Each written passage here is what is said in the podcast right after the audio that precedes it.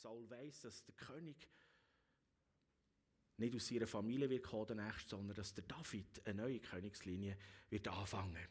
Und so sind wir da im Text 1. Samuel 24 und wir lesen miteinander vom Vers 3 bis zum 23. Wenn du Bibel hast, dann schlaß auf. 1. Samuel Kapitel 24. Wenn du keine Bibel zur Hand hast, kein Problem, lass zu. Vielleicht machst du auch einfach die Augen zu, dann kannst du dir das vorstellen. Wir sind im Moment gerade so ein bisschen im israelischen Steppenland. Es hat so ein paar Hügel. Dort und da weiden Schaf. Und da findet im Moment unsere Begebenheit statt. Saul nahm 3000 der besten Kriegsleute aus ganz Israel mit. Östlich der Steinbockfelsen machte er sich auf die Suche nach David und seinen Männern. Als er an den Schafhürden vorbeikam, ging er in die nahegelegene Höhle, um seine Notdurf zu verrichten. Hinten in der Höhle saß David mit seinen Männern. Sie flüsterten ihm zu, heute ist der Tag, von dem der Herr zu dir gesagt hat, ich gebe deinen Feind in deine Hand, du kannst mit ihm tun, was du willst. David stand auf und schnitt heimlich einen Zipfel vom Gewand Sauls ab. Hinterher schlug ihm aber doch das Gewissen, weil er das gewagt hatte. Er sagte zu seinen Leuten, der Herr bewahre mich davor, dass ich Hand an meinen Gebieter lege, an den gesalbten König des Herrn. Denn das ist und bleibt er. Er wies seine Männer zurecht und verbot ihnen, Saul, sich an Saul zu vergehen. Als Saul die Höhle verlassen hatte, um seinen Weg fortzusetzen, kam David heraus und rief ihm nach, mein Herr und König. Saul drehte sich um und David warf sich ehrerbietig vor ihm nieder. Er sagte, warum lässt du dir einreden, dass ich dich ins Verderben stürzen will? Heute kannst du dich mit eigenen Augen vom Gegenteil überzeugen. Hier in der Höhle hat der Herr dich in meine Hand gegeben. Meine Leute haben mir zugesetzt, um dich umzubringen. Aber ich habe dich geschont, weil ich dachte, ich werde nicht Hand an meinen Gebieter legen denn er ist der gesalbte König des Herrn. Mein Vater, sieh, sieh diesen Zipfel deines Gewandes hier in meiner Hand. Ich hätte dich töten können, aber ich habe nur dieses Stück von deinem Gewand abgeschnitten. Daran musst du doch erkennen, dass ich kein Verräter bin und dir nichts Böses antun will. Ich habe dir nichts getan und doch wirst du mir nachstellen und willst mich umbringen. Der Herr soll Richter zwischen uns beiden sein. Er soll dich strafen für das Unrecht, das du mir antust, aber ich selbst werde meine Hand nicht gegen dich erheben. Du, das, du kennst das Sprichwort, nur Verbrecher begehen Verbrechen. Ich werde mich nicht an dir vergehen. Hinter wem jagst du denn eigentlich her? Der König von Israel jagt einen toten Hund, ja einen einzigen Floh. Der Herr soll Richter sein zwischen dir und mir. Er soll meinen Streit gegen dich führen und mir zu meinem Recht verhelfen. Als David ausgeredet hatte, fragte Saul, ist das wirklich deine Stimme, mein Sohn David? Und er brachte ein lautes Weinen aus. Dann sagte er zu David, du bist im Recht gegen mich. Du bist gut zu mir gewesen, obwohl ich dir Böses getan habe. Heute hast du es bewiesen, denn du hast mich verschont. Der Herr hatte mich in deine Hand gegeben, aber du hast mich nicht getötet. Wo kommt so etwas vor, dass einer seinen Feind in der Hand hat und ihn unbehelligt laufen lässt? Der Herr wird dich dafür belohnen. Ich weiß, ja, du wirst König werden und in deiner Hand wird das Königtum in Israel fest Bestand haben. Darum schwöre mir beim Herrn, dass du meine Nachkommen nicht ausrottest, damit mein Andenken in meiner Sippe erhalten bleibt. David schwor es, dann kehrte Saul nach Hause zurück, aber David und seine Männer gingen wieder hinauf in das Bergversteck.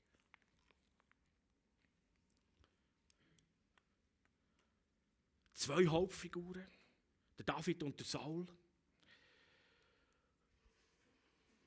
Und Charakterzüge von diesen zwei ersten Königen von Israel, die verdienen ein Studium. Und ich möchte euch Mut machen, die Geschichte immer und immer wieder zu lesen. Im Bibelplan, den ich zusammengestellt habe, habe ich es bewusst gemacht, dass ihr gewisse Bibeltexte immer wieder leset, weil wir in dem Innen etwas von diesen Charakterzügen rausgespürt. Vom David, aber auch vom Saul. Von beiden wird nämlich Positives wie auch Negatives sichtbar und berichtet. Es ist nicht der eine der Superheld und der andere der absolute Loser. Nein, sie sind beide eigentlich sehr ähnlich. Und die Bibel bringt schonungslos eigentlich beide Charakterzüge ähm, für das Gemeinsame, wie aber auch das, was nachher wirklich den grossen Unterschied macht. Und da können wir so viel daraus lernen. Beide waren unbedeutend. Wirklich beide. Der Saul wie der David. Sie kommen irgendwo aus unbedeutender Familie. Der David war der Jüngste im Schafhüter. Man hat ihn vergessen, wo der Prophet Samuel kommt. Und der Saul auch aus der kleinsten Sippe, aus der unbedeutendsten Familie. Und beide sind zum König gesalbt worden. Beide haben Gottes Geist empfangen für den Dienst und das Leben, das sie zudenkt bekommen haben, auszuführen. Und auch beide haben auf das Tiefste gesündigt und brutale Fehler gemacht. Und doch gibt es in der Herzenshaltung von David und von Saul grundsätzliche und bedeutende Unterschiede, die zu einer völlig gegensätzlichen Entwicklung führen. Und das ist der Punkt. Der David wird als Mann nach Gottes Herz bezeichnet, während der Saul von Gott verworfen ist worden und gesagt, nein, du kannst nicht mehr König sein. Und er hat seinen Geist von ihm abgezogen. Wie bitter. Er hat seinen Geist vom Saul abgezogen. Und wir können so viel lernen aus dem Beobachten und Ausschälen von der Haltung und von den Charakterzügen von diesen beiden gesalbten Königen von Israel, von den ersten zwei. Und ich nur ganz kurz zwei, drei so Punkte mit euch anschauen. Der David, er lebt eine Haltung von der Demut. In allem Innen, wo ihn herausfordert, was er auch falsch macht, hat er irgendwie eine demütige Haltung. Und Demut ist nicht Schwachheit oder Weichlichkeit. Das ist ganz wichtig. Das müssen wir Männer oft auch hören. Demütig sein heisst nicht, ja, du bist halt einfach ein Warmduscher und ein Weichei. Nein. Es ist ein Zeichen von Stärke. Demut ist eine realistische Selbsteinschätzung, sich und auch Gott gegenüber. Und die Haltung anderen Menschen gegenüber, in einer demutigen Haltung, das braucht immer auch wieder Mut. Auch zum zeigen, hey, ich habe nicht alles im Griff. Das kann ich jetzt gerade nicht so. Ich brauche dich. Das braucht Mut, oder? Und die Haltung von David sehen wir in so vielen Psalmen, wo er schreibt, so die demütige Haltung. Obwohl er gesalbter König ist und wir kommen noch darauf, was er alles zusammen auch ultra gigantisch gemacht hat. Nebst dem, dass er ein kleiner Bub an der Goliath abgerohrt hat, da mit einer Steinschleuder, oder? Gigantisch. Ein demütiges Herz, eine demütige Haltung. Und in den Psalmen bringt er das immer wieder. Wir haben einen von diesen Psalmen gesungen, heute Morgen, Psalm 24. Wer ist der mächtige König? Oder wie kommt das raus? Wow, komm bitte, hilf du. Und der Saul im Gegenzug, er erliegt seinem Geltungsbedürfnis. Der Saul fängt zwar demütig an, aber es ändert relativ schnell, als er in dem Sinn die ersten Segen errungen hat als König. Und dann steigt es in meinen Kopf. Er ist, nicht, er ist nicht geformt worden in seinem Charakter.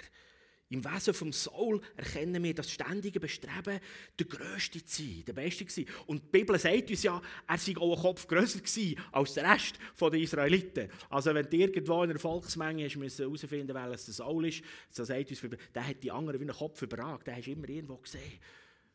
Und ein Stück weit hat ihn das auch gepackt. Er wollte der Größte sein. Und dort, wo, wo das Volk, die Bibel sagt uns, die Frauen haben ein Lied gesungen, der Saul hat tausend erschlagen, aber der David zehntausend. Und dann lesen wir, dort sei der Saul verrückt worden. Da ergrimmte Saul sehr und das Wort missfiel ihm und er sprach, sie haben David zehntausend gegeben und mir nur tausend. Ihm wird noch das Königtum zufallen. Und als dieser Schlager in Israel so richtig Land auf, Land ab gesungen ist worden, ist im Saul innen ein tiefer Hass dem David gegenüber gewachsen. Und er hat gesagt, den lade ich um.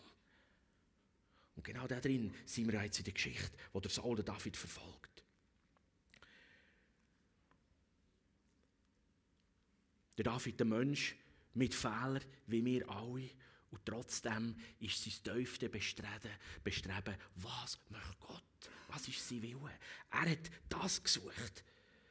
Er geht nicht einfach nur seine eigenen Wege, obwohl er Fehler macht in seinem Ehebruch und verschiedenste wirklich Tiefschläge, die der David muss erleben muss, kommt in seiner Lebenshaltung immer wieder vor. Er sucht Gottes Willen.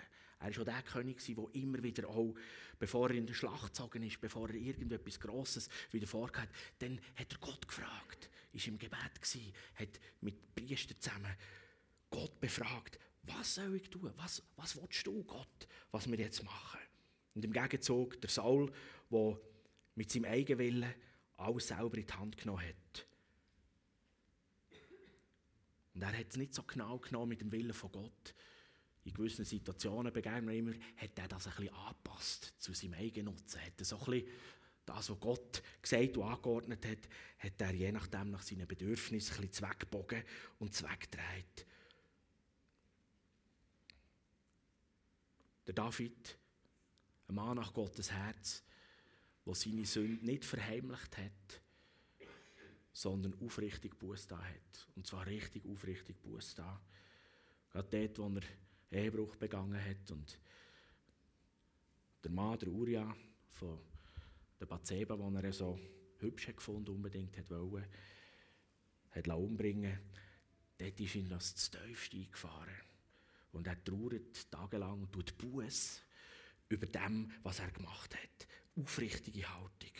Und beim Saul entdecken wir, dass es nur so eine oberflächliche Reue ist. Denn wenn ihm das Messer am Haus ist und eigentlich alle Fakten klar sind, wie jetzt da in der Hölle, wo es völlig klar ist, hey Mann, was willst du noch sagen?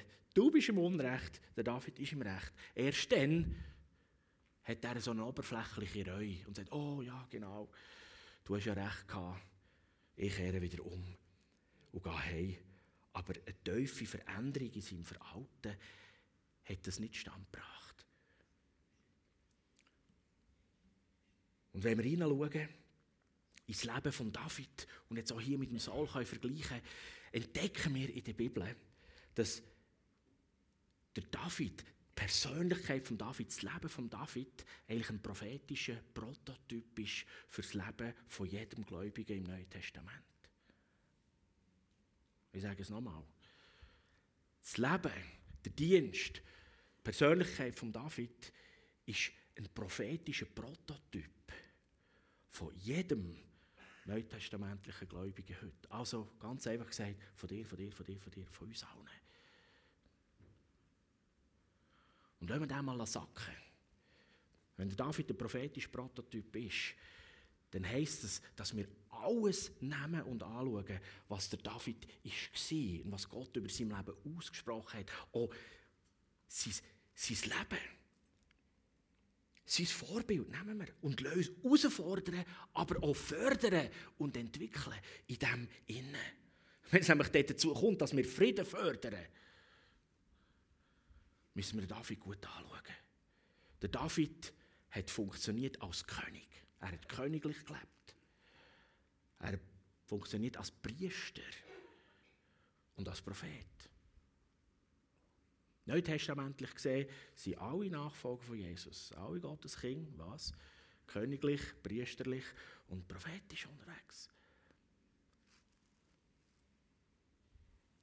Der David selber geht durch einen langen Prozess von der Berufung über die Salbung zum König, bis er dann wirklich in dieser Position und Autorität agiert und gehandelt hat. Das ist ganz wichtig. Und das möchte ich für unser Leben auch aufnehmen. Weil sonst ist das billig. Wenn wir Frieden fördern, Frieden stiften in unserer Welt, heute in dem Umfeld, wo wir hineingesetzt sind, wenn wir nicht bereit sind, dort unserem Charakter, an unserem Wesen, an dem, was Gott denkt hat für uns. Hey, stell dir mal vor, du und ich, wir haben Königswürde. Wir sollen priesterlich handeln. Was, was hat ein Priester gemacht? Der hat Versöhnung geschaffen. Der hat Schuld fortgeräumt, auf das Menschen frei waren von Schuld und Anklage. Das ist der Job eines Priester. Vergebung nicht nur aussprechen, sondern wirklich, jetzt ist es so. Du bist schuldenfrei. Und prophetisch, prophetisch der, der eigentlich dem Nächsten weitergibt, was Gott sagt und was er am tun ist. Ein Prophet ist nicht ein moderner Horoskopgeber, sondern lasst, was Gott am tun ist. Und spricht ermutigend rein ins Leben, in die Situation. Und das sollst du und ich auch. Wir sollen königlich handeln. Und darum das Leben von David anschauen. In unserer Geschichte, jetzt mit dem Salom David, befinden wir uns schlicht und einfach in einer komplett alltäglichen Situation. Der Saul ist unterwegs mit seinen Kriegern. Und was muss er? Er muss mal auf die Toilette. Ja, Giele, ich sollte mal austreten. Ich habe gesehen, dort hat es gerade eine Hölle, he, weil ich ja König bin und so ein bisschen zum äh, bisschen Intimität, Privatsphäre. Ihr bleibt draußen, ich gehe in die Hölle, ich muss heute schiffen. He. Viele Bibelübersetzungen heißen, er hat jetzt seine Füße bedeckt. genau. Ganz Alte haben noch gesagt, er sei schlafen, aber das stimmt eben nicht. Der hat müssen aufs WC, ganz einfach. Und hat wahrscheinlich seinen Mantel irgendwo auf einem Stein abgezogen und ist so noch so in eine Nebenbucht hineingegangen. Und dort ist jetzt David. Normal im Alltag. Und jetzt ist die Möglichkeit. Jetzt kann ich selber in die Hand nehmen. Ja, yeah, check. Kill ich den. Und dann ist das Problem gelöst. Nein, das Problem wäre eben nicht gelöst gewesen. Es hat noch viel eine grosse Keilerei gegeben. Aber in ganz normalen alltäglichen Situation bist du und ich eben auch immer wieder gefordert, richtig zu handeln. Und alle, die Eltern sind mit Kind, ich habe jetzt auf meiner Seite, gell, zwischendurch mit Situationen, sie sind so alltäglich und simpel, aber sie bringen die auf 135. He? Und dann, um, wie reagierst du jetzt, oder? da sind wir aber gefordert. Und dann kommen wir wieder David. Ja, Gott, wie handeln wir jetzt richtig? Und David seine Freunde haben ihn noch angeführt und gesagt, Go, David, go, jetzt! Yeah. Und dann verpacken sie es noch fromm, oder? Kennen wir das so? Da kommt noch irgendein so super Bibelvers, oder? Wo du sollst machen, sagen, der Herr hat ihn jetzt in deine Hand gegeben, oder? Und wenn wir das lesen, ich habe noch probiert herauszufinden, welches das parallel steht, die haben irgendeine Bibelstelle zitiert, oder? Heute ist der Tag, an dem der Herr, oder? Du, du, das hat etwas triggern beim David, jetzt go, mach's, oder? Und der David ist offensichtlich irgendwie Eben, der war schon Gesalbter.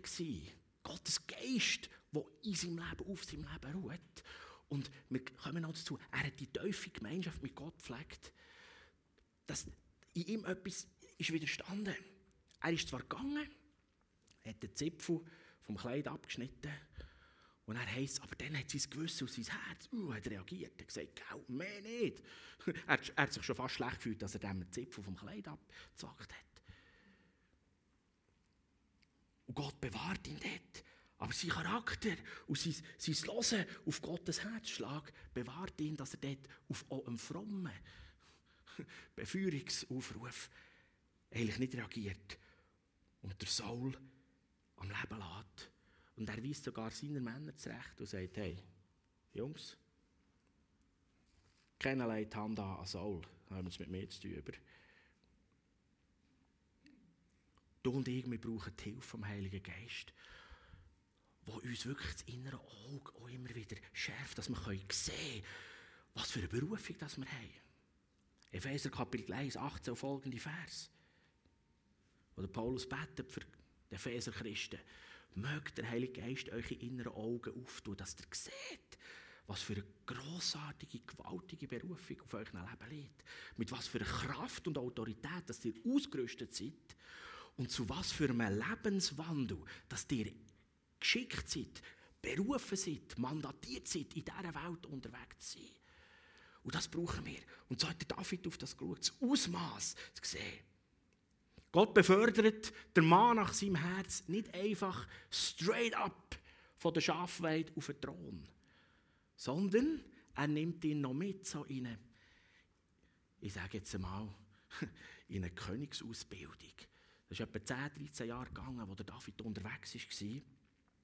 Und in dieser Zeit begegnete David wahrscheinlich mehr Herausforderungen und irgendwelchen Hindernissen und Schwierigkeiten, als wir allenfalls in unserem ganzen Leben nicht müssen packen. Aber was dieser Typ alles hat müssen erleben und durchgehen, das ist wirklich, das zieht dir die Schuhe ab. Echt, müssen es immer wieder lesen. Was der alles hat müssen erleben und durchgehen. Raus, ich meine, der Goliath, das ist so die gloriose Kiga-Geschichte, die wir so haben. Aber letzten Sonntag, Markus hat das gesagt, stell dir das mal vor, was das ist. Und das ist ja nur eine, oder? Und vorher, oder? So ein kleines Training war was? Der Löwe und der Bär, oder? Und wir sind ermutigt, weil ja, nimm vielleicht auf zuerst mal das Kätzchen oder den Hamster und dann... Bildlich gesprochen, gell?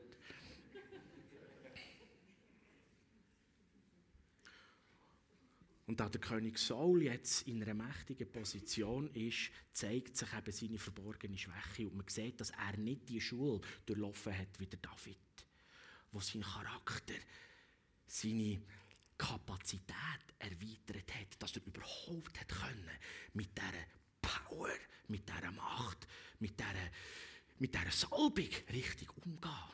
Der ist sofort hochmütig geworden, oder?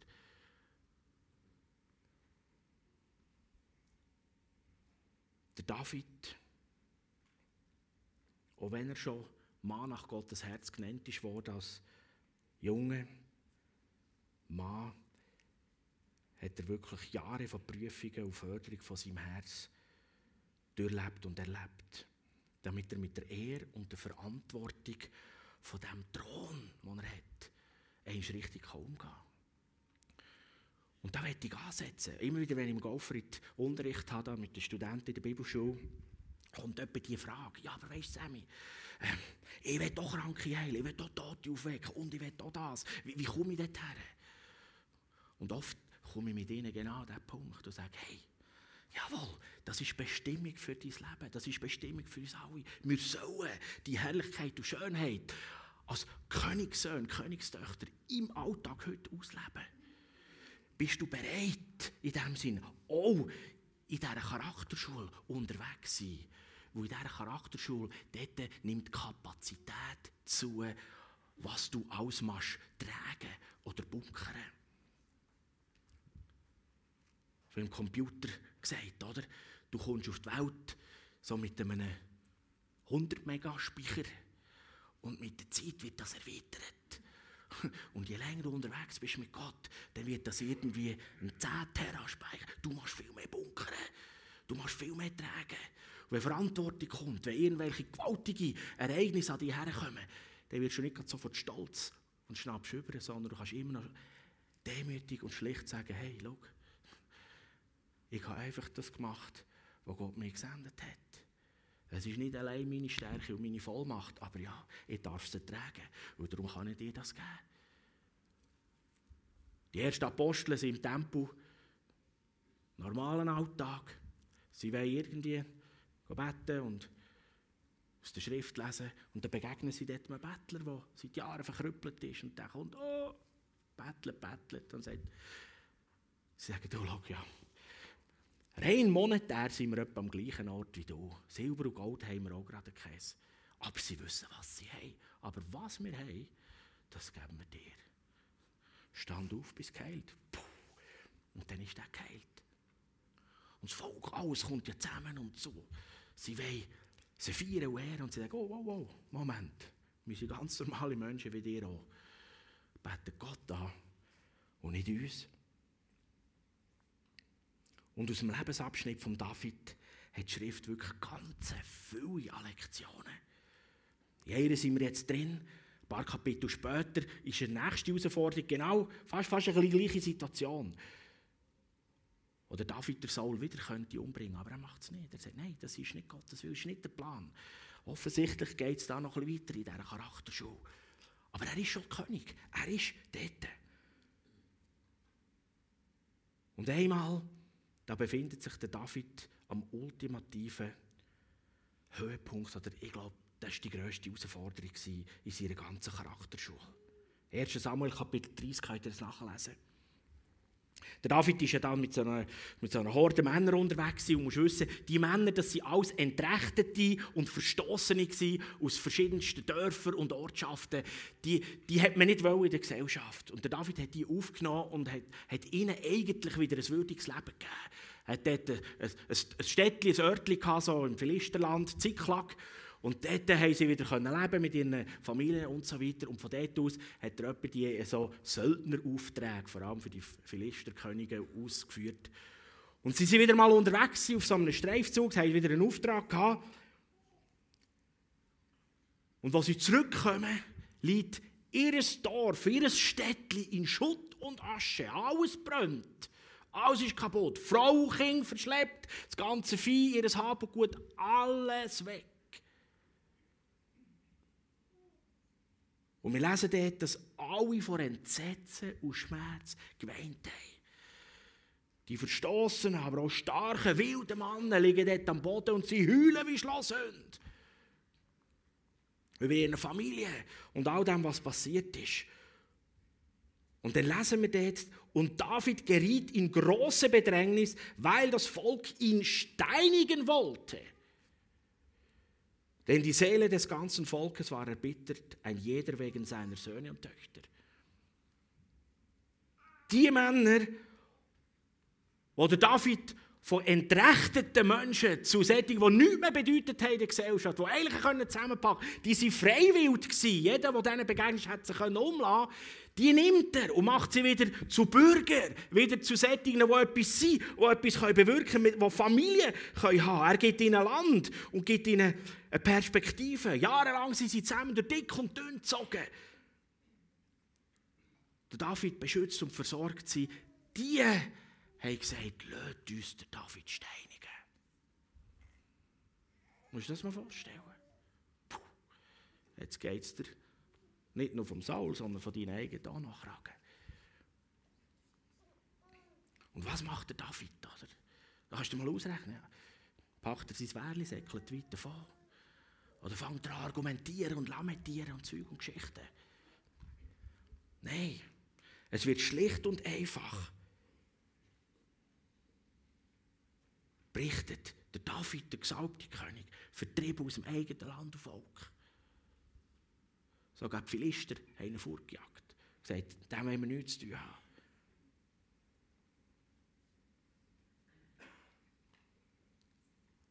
Er hat mit Gott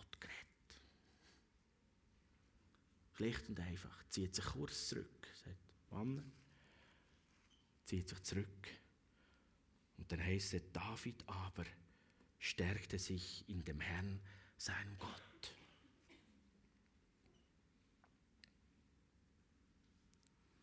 Mit in dieser Situation. Wo es wirklich, jetzt geht es um alles. Es geht wirklich um alles. In der heutigen Zeit sind wir ja ähnlich etwa. Oh, lasst uns den Zobersturt den Kopf kürzer machen, absetzen. Dann lösen wir das Problem. Aber es geht um alles. Und er lebt das dort, David. Aber es geht hier noch viel tiefer. Die Männer verdanken David ihr Leben. Und jetzt weiss ich steinigen. Und das heisst schlicht und einfach, David stärkt sich im Herzen im Gott. Und das ist der Punkt. Er sucht Stärke und Vorzüge nicht bei sich selber, in den Argumenten. Er hat das alles aufzählen Er richtet seinen Blick aus Innerste auf den Herr, auf seinen Gott und sucht dort Wegweisung. Und er kommt eine Antwort über von Gott. Er weiß, Gott sagt ihm, hey, lass, jag den Philister an, denen hängen nachher und hol die Frau und Kinder und alles haben und gut zurück. Und die Bibel sagt uns, dass er zurückkommt zu den Männern und ihnen nicht alles erklärt, sondern er steht vorher und sagt, Jungs, da gibt es Frauen und Kinder, die wir zurückholen müssen. Auf! Und diese liegen noch am Boden und rennen und heulen. Schauen sie ihm zu. Das ganze Ding kehrt um und sie satteln ab. Was passiert eigentlich im Leben von so Menschen, dass nur einer kommt, aber mit der Autorität und mit der Salbe kommt, hey Giele, kehren. Herz, die ganze Gesinnung, alles. Vorher haben sie noch steinigen, jetzt, uh, okay David, let's go. Ah, jetzt ist er aufs Mal wieder ihr Chef. Ja, das ist Autorität. Das ist königlich Handeln. Da ist er unterwegs nach Gottes Willen und Herrlichkeit. sein Verhalten bringt ihn in die Position, dass es gelangt hat, dass er sagt, hey Mann, rechts umgekehrt, wir jagen denen nach. Und sie sind gegangen und haben alles zurückgeholt. Im Endeffekt hat der David nicht nur sein Leben gerettet, sondern auch das Leben von seinen Männern und von der Familie und alles. Und zu dem her führt er sie noch zum Sieg und zur Wiederherstellung von dem, was vorher war. Und dies und mein Leben ist gemacht, zum wie der David mit Gott regieren. Und vielleicht ist das ein bisschen geil für dich. Also, ja, was? Ich? Ich bin ein ganz normaler Schweizer Bürger. Ich habe vielleicht ein Stimmrecht, viele habe ich nicht einmal eins. Was willst du mir sagen? Mit Gott regieren? Ja, genau. Ganz genau. Das ist die und meine Bestimmung. Im himmlischen Sinn. Es geht hier um Dienen. Es geht hier darum, dass wir Umstände herstellen oder Umstände kreieren, wo die Menschen rund um uns herum prosperieren, vorankommen. Wo ihre Herzen frei werden von Traurigkeit, vom Schmerz, von all dem, was sie verloren haben, was ihnen gestohlen worden ist, was ihnen angetan worden ist und, und, und, was nicht gelingt. Umstände kreieren, Situationen schaffen, wo Frieden entsteht in den Herzen, Shalom, Frieden in uns Menschen selber dass wir diejenigen rund um uns herum ermächtigen, zum selber wieder Gottes Gunst erfahren und in dem Innen leben und unterwegs sein. Frieden fördern und noch viel mehr Frieden stiften, das fängt an, dass in den Herzen der Menschen etwas sich kehrt. Wo sie von denen werden, die den Stein nehmen und den zuoberst umbringen zu denen, die aufs Mal wieder sehen, hey, um was geht's? Wir retten unsere Frau und unsere Kinder. Und die Testfrage in dem Innen, wenn wir im königlich-himmlischen Sinn mit Gott dürfen regieren und gestalten, die Testfrage lautet immer, wer profitiert? Wenn du als Erster profitierst, dann weißt du, uh, falscher Weg. Wenn zuerst andere profitieren, äh, jetzt ist die Spur richtig. Und weißt, wenn andere profitieren, profitierst du am Schluss immer auch. Das ist so. Das ist so. Die wahre und die tiefe Bedeutung von der Auserwählung von David, von der Schafweide auf den Thron, sehen wir in seinem königlichen Erb. Das, was er hinterlassen hat. Und es ist gigantisch, was für ein Segen das er hinterlassen hat. Die ganzen Psalmen, die er geschrieben hat, wo wir ganz viel vom Charakter von Gott und von dem, wie wir leben und handeln drin sind. Er hat, er hat eigentlich eine beispiellose 24-7 Anbetung etabliert. Dazu mal. Planung und Design vom Tempel, was sie gebaut haben. Und er hat Israel ins goldige Zeitalter gebracht. Für die, die ein bisschen Geschichte lesen wollen. Sein Sohn, der Salomo, der hat auf diesem Level angefangen. Der hat nichts von dem ihnen müssen machen. Der ist im goldigen Zeitalter eingestiegen, König geworden. Reichtum ohne Ende, Friede, Worship, alles zusammen. Der hat eigentlich schon fast paradiesische Zustände gehabt, der Salomo.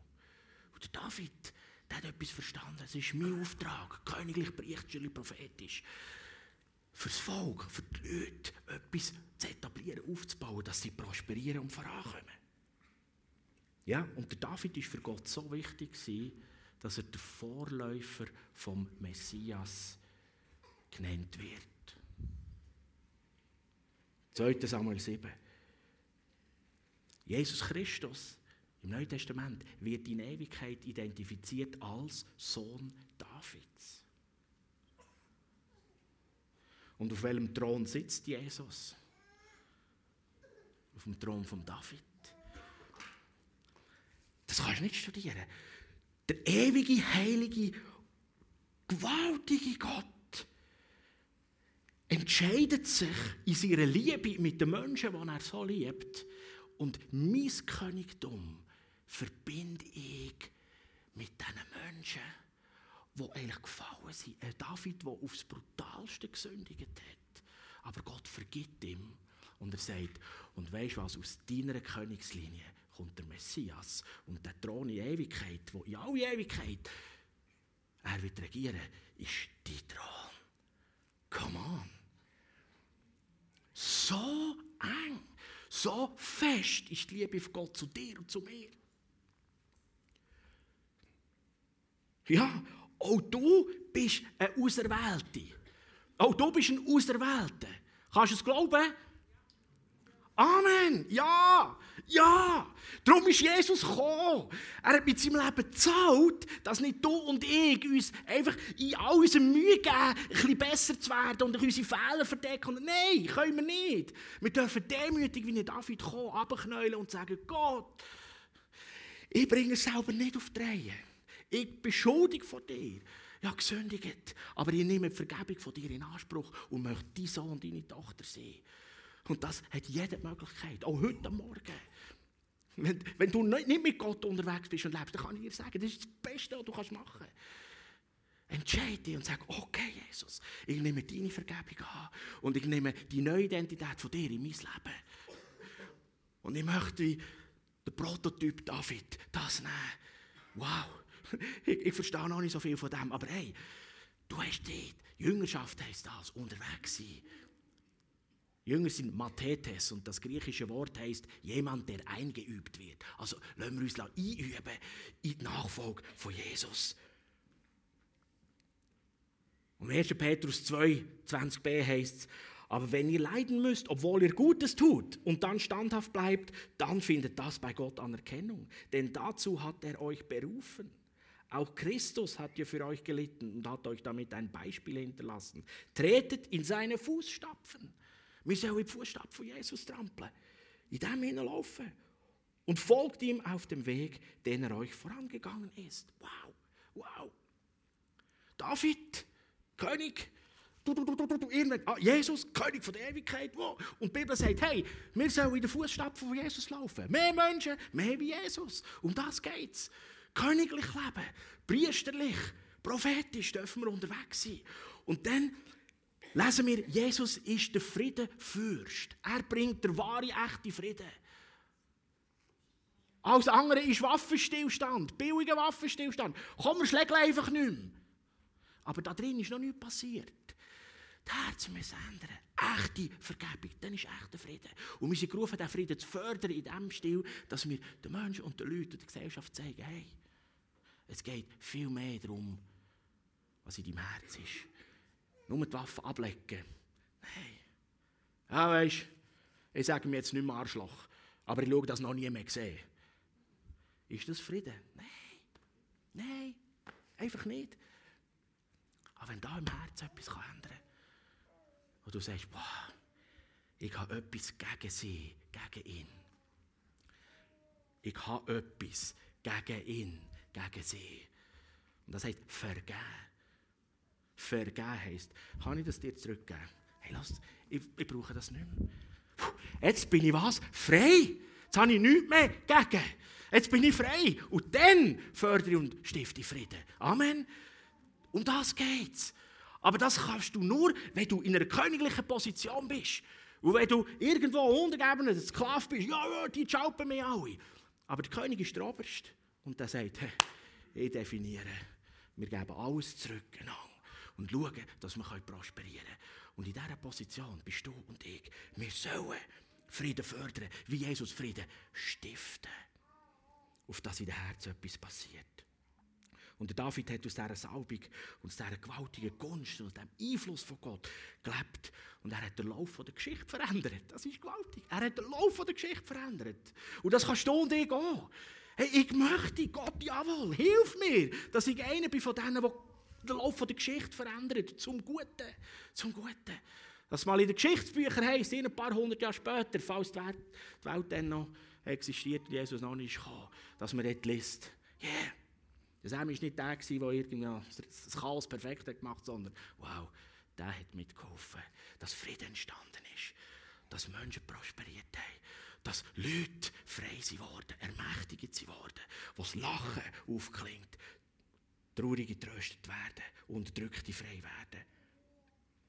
Ja, die Band kommt doch führen. Das Leben von David steht nicht einfach in der Bibel, um uns ein bisschen inspirieren.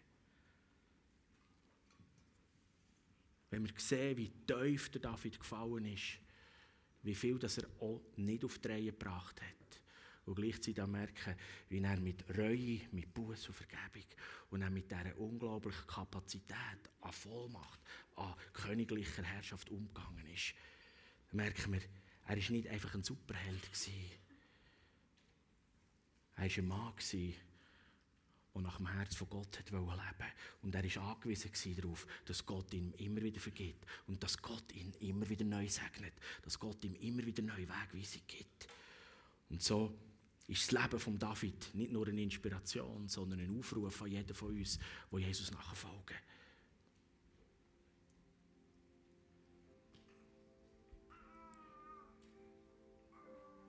Wenn ein sündiger Mann, der hunderte von Jahren gelebt hat, bevor Jesus sein Blut vergossen hat, wie viel mehr können wir, weil das Blut von Jesus dürfen gereinigt sein und all unsere Schuld, all das, was wir falsch machen, einfach können ablegen und sagen, hey, wow, ich komme ein neues Leben über. Und nicht nur ein neues Leben und ein Billet für die Ewigkeit, sondern gesalbte, mit Herrlichkeit, mit Vollmacht, mit Würde, ausgerüstet, ausgestattet. Und so können wir Jesus ähnlicher werden. Und das Werk, das er angefangen hat auf dieser Welt, beenden. Das ist unser Auftrag. Wenn Jesus wiederkommt, dann ist es hier beendet. Dann haben wir unseren Job richtig gemacht. Ja. Und ich will, dass, wenn er wiederkommt, dass ich sagen hey, gut gemacht, Mann und Frauen, gut gemacht. Ihr seid nach meinem Herz.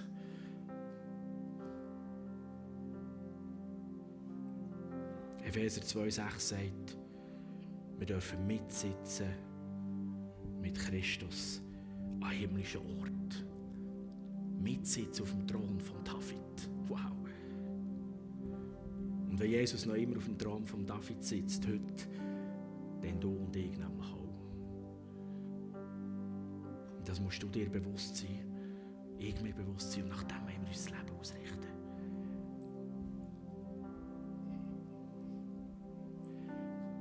Ich möchte noch beten.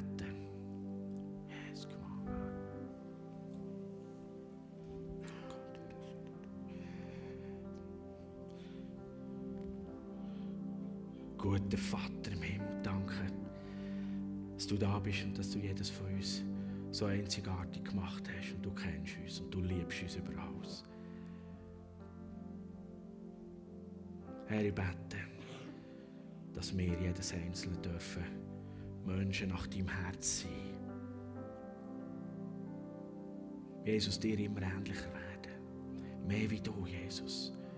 Danke dürfen wir in deiner Gegenwart sein, in ihrer Gegenwart leben und dort umgestaltet werden, gefördert werden, unsere Charakterkapazität erweitert werden.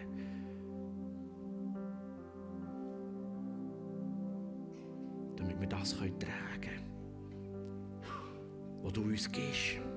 Die gewaltige Herrlichkeit, die Autorität, die Liebe, die Vollmacht, die wir in unserem Alltag einfach dürfen verschenken dass Menschen rund um uns herum profitieren, prosperieren, neu werden.